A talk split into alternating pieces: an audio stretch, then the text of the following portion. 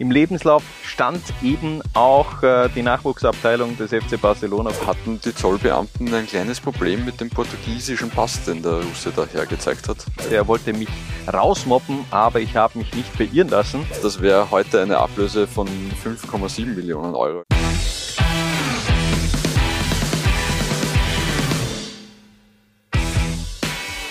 Wir schwarz, wir weiß, na, das haben wir nicht wirklich. Aber trotzdem wird der SK Puntigammer Sturm Graz heute paniert. Wir haben nämlich für euch eine Transferflop 11 der Blackies in diesem Jahrtausend zusammengestellt.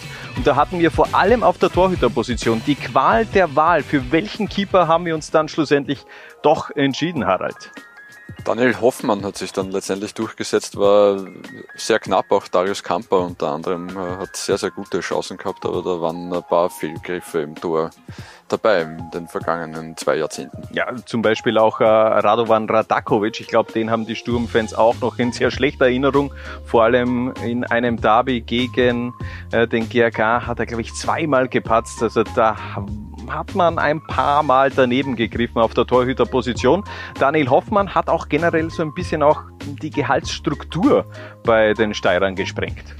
Das stimmt. Kasimir Sedorczuk war ja damals die Nummer 1 beim SK Sturm und der hat sich dann laut Kleine Zeitung auch bei Hannes Kartnick lautstark ein bisschen beschwert und hat äh, gesagt, äh, du holst Torhüter wie Hoffmann, die nie spielen, ich spiele immer und sie kriegen mehr Geld.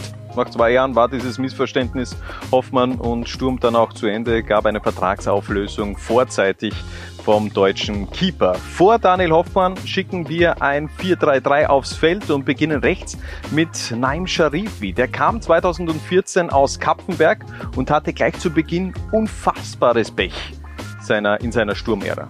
Genau, der hat äh, gleich in seinem ersten Bundesligaspiel für den SK Sturm hat er sich das Kreuzband gerissen gegen äh, Grödig. Das, ich glaube, er hat nicht einmal Halbzeit gespielt, 36 Minuten waren und ist dann einmal monatelang ausgefallen. Wobei ich habe damals habe ich äh, schon gefunden, dass das eigentlich eine ganz okay Verpflichtung ist grundsätzlich. Da hat mir in Kaffenberg eigentlich immer ganz gut gefallen. Ja, hat mir sehr gut gefallen. In Kapfenberg hat sich auch in der Saison davor hat auf sich aufmerksam gemacht mit drei Toren und fünf Assists. Als Rechtsverteidiger schon auch einer, der diese Position modern interpretiert hat.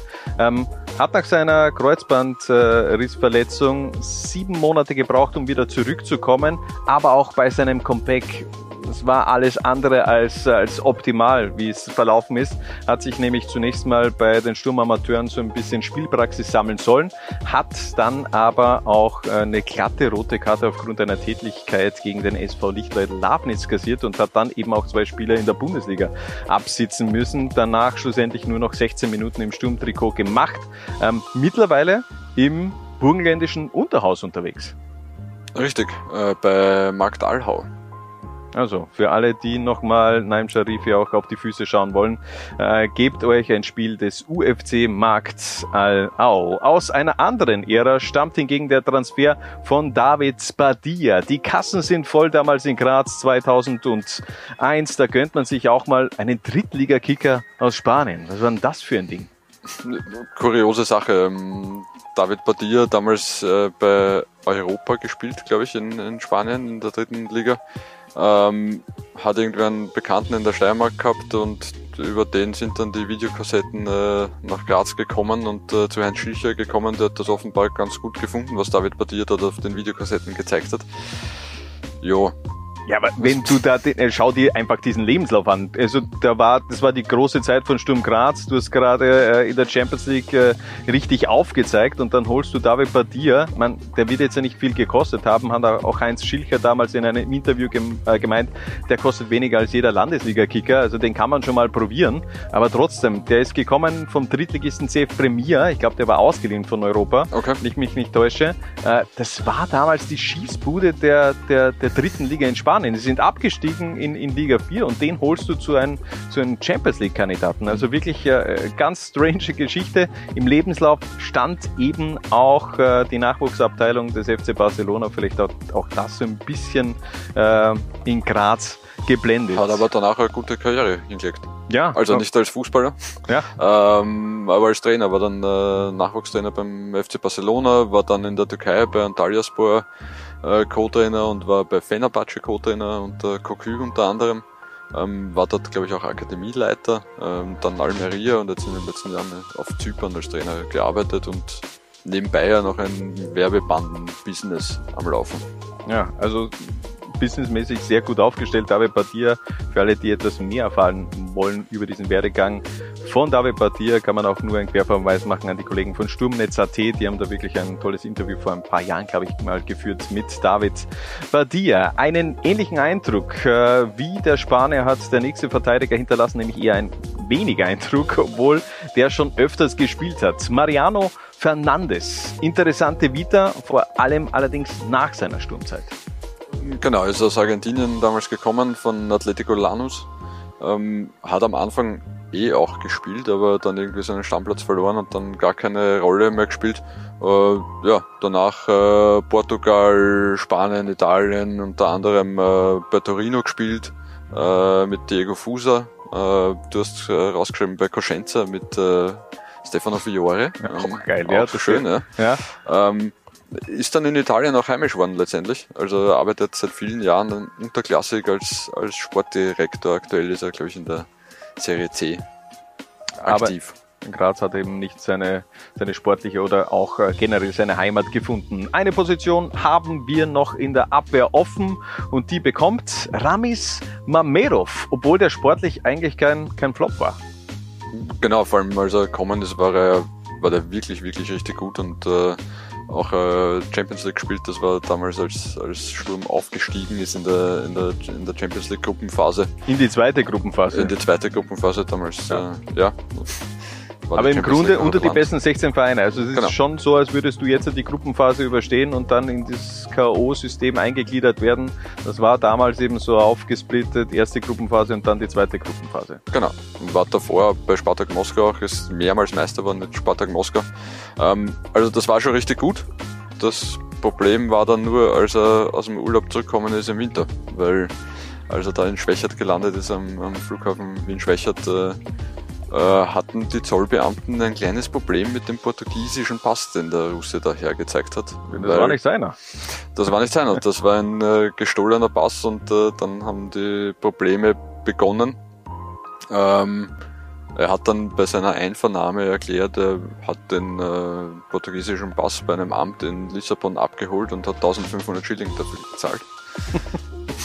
also ein Schnäppchen. Äh, ja, wie gesagt, war gestohlener Pass und äh, ja, damit war seine Karriere beim SK eigentlich auch schon wieder beendet. 1500 Schilling für alle, die den Schilling nicht mehr erlebt haben, äh, knapp über 100 Euro. Ähm, wir wechseln in das Dreier Mittelfeld und starten mit Martin Bregel. Äh, nach dem Abgang von Markus Schopp im Jahr 2001 holte man äh, gefühlt Jobs äh, slowenischen Doppelgänger. Spätestens auf dem Platz wurde dann aber schon das Leistungsgefälle ähm, bemerkbar. Richtig, dabei hatte eigentlich der SK Sturm äh, schon zu diesem Zeitpunkt mit äh, Transfers vom NK Maribor, also Neuzugängen vom NK Maribor, ganz gute Erfahrungen gemacht. Äh, vor allem in den 80er Jahren haben sie Zvonko Breber geholt, der sehr, sehr viel, über 150 Partien für, für Sturm gemacht hat.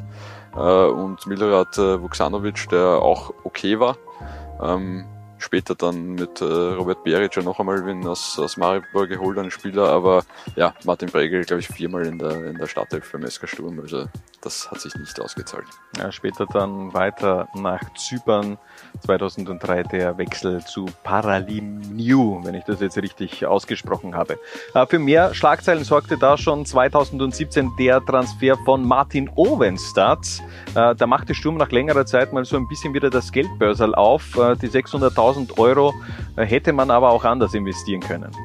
Genau, das Geldbörsel war ja ganz gut gefüllt, weil Uroš Matic da ja Geld reingespült hat in die Sturmkassen und äh, den hätte Martin Obenstadt dann auch ersetzen sollen. Ähm, ja, da in dem Fall haben die Skandinavien Connections von Günter Kreisel nicht ganz so gut funktioniert.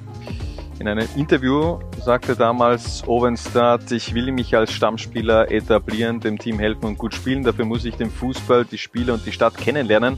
Das kann Zeit brauchen. Er bekam sie allerdings nicht. Ein Jahr später bereits die Leihe und ein paar Monate später dann schlussendlich auch die Vertragsauflösung bei Martin Ovenstadt. Hat nur fünf Spiele gemacht. Ja, also kompletter Fehlgriff und äh, hat sich irgendwie seine Karriere nie wirklich äh, erholt, ist aktuell in der zweiten norwegischen Liga bei Mjøndalen engagiert. Ja. Das sagt eigentlich alles aus über die, die Karriere von Martin Ovenstadt.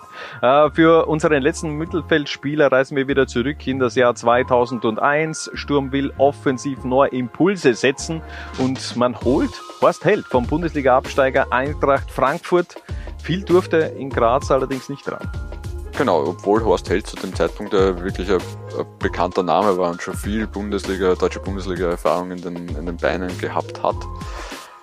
Aber er hat sich äh, unter Osim einfach nicht durchsetzen können. Also da waren mit äh, Vastic, Reinmeier, Haas und so weiter, war einfach äh, ein Stamm gesetzt und Horst Held hat viel gespielt, aber praktisch nie von Beginn an.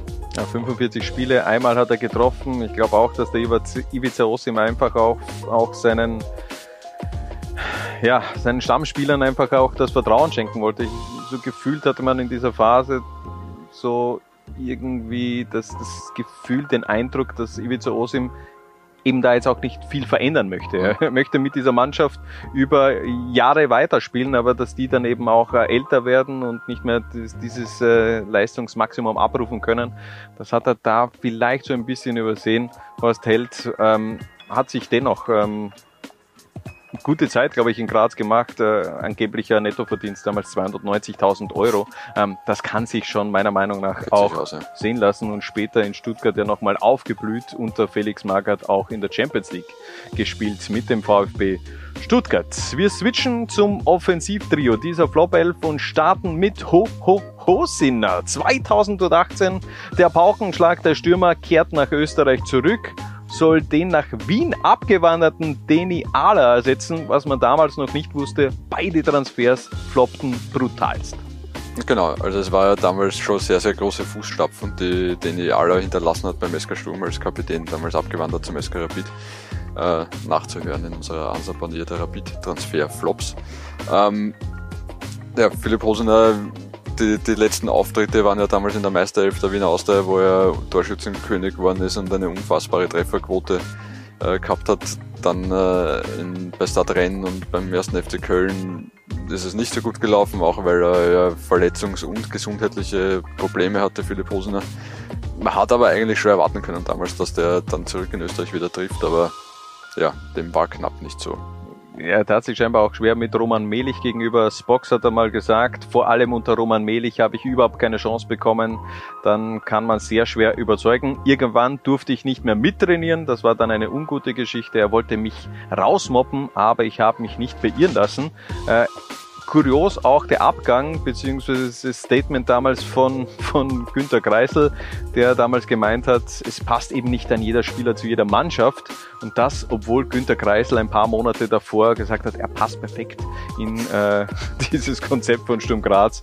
Also alles, was da immer bei Spielerpräsentationen gesagt wird, kann ziemlich backfeiern, so nach einem Jahr der Wechsel in die dritte Liga zum Chemnitzer FC. So, aber jetzt der Mann, der das Wort Transferflop in Graz ja schon auch geprägt hat wie kein anderer, meiner, meiner, meiner Meinung nach so ein bisschen auch zu Unrecht, Charles Amoa. Denn die Quote, die war jetzt ja nicht so schlecht, wenn du da drauf schaust. 22 Tore in 88 Spielen ist, wie du sagst, völlig okay es ist halt immer eine Frage der Erwartungshaltung und die Erwartungshaltung hat äh, Hannes Kartling mit der Ablöse, die er damals an den FC St. Gallen überwiesen hat, halt äh, unglaublich in die Höhe geschraubt. Also 54 Millionen Schilling war damals eine unfassbare Summe. Das sind äh, rund 3,9 Millionen Euro. Ich habe äh, das inflationsbereinigt. Mhm, ja. Gut, ja. Äh, das wäre heute eine Ablöse von 5,7 Millionen Euro. Also immer noch eine äh, wirklich, wirklich hohe Summe für einen österreichischen Club. Äh, ist ja nach wie vor Rekordtransfer des SK Sturm. Ja, und äh, diese Erwartung, die damit geschürt wurde, hat er nicht halten können kam als Schweizer Torschützenkönig nach Graz, als Meister unter Marcel Koller mit dem FC St. Gallen eben auch den Titel in der Schweiz geholt. Ähm, ich meine, die Quote ist jetzt schon mal nicht so schlecht. Ich kann mich noch gut erinnern an sein erstes Spieldebüt, glaube ich, gegen den SV Ried. Da waren natürlich alle Augen auch auf Charles Amour gerichtet. Ich glaube, da hat er sechs oder sieben hundertprozentige vergeben. Zumindest habe ich das noch gefühlt in Erinnerung.